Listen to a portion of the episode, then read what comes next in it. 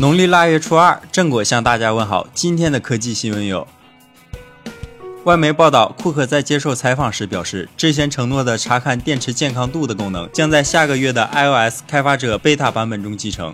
同时，苹果将在这个更新中允许用户手动禁用苹果的降速策略。昨天，三六零路由器官微发表声明。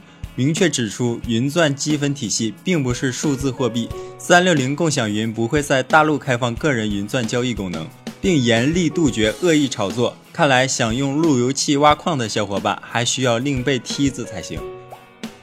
华为上传了一段视频，展现了自家最新的快充技术，可以在五分钟之内为智能手机充电百分之四十八，可通话十小时，充电速度是目前普通手机的十倍。希望这个技术能早日量产。摩拜单车官方回应了今早 App 短暂失效的事件，称故障系网络问题，经紧急排查修复，服务已陆续恢复正常。淘宝官微发布消息称，淘宝老年体验官报名热烈，由于年薪三十五到四十万，最高龄应聘者八十三岁，竞争的激烈程度甚至让工作人员都跪了。小伙伴准备给自己的爸妈报名了吗？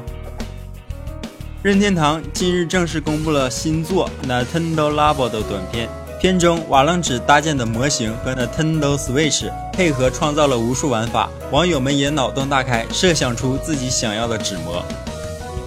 极简又拉风，每天一分钟。